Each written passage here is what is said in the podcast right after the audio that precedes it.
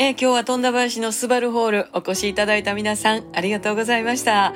えー、地域に根ざしたイベント、えー、アイトーン未来トンネルというね、えー、なんか子供たちの未来も一色たに考えようみたいな感じで会場には赤ちゃんとかもいっぱいいて、なんかね、楽しくやらせていただきました。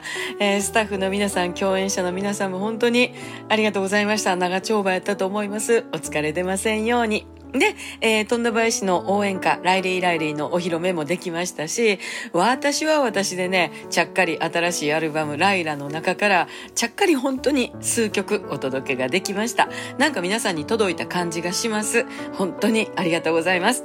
明日はお昼の1時頃、えー、原田俊治さん、ラジオ大阪 OBC かぶりつきマンデーに生出演いたします。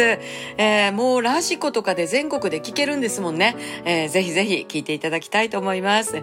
そして、えー、夕方6時からは明日空でライブがあります。RS3 ということで今日と同じセットなんですけど、えー、ジンゴロ君のウッドベース大きいやつね、大好評ですよ。そしてカジュアラ君のドラムと、えー、マモル君のキーボードということで、えー、明日は明日でまた楽しくやらせていただきだきます。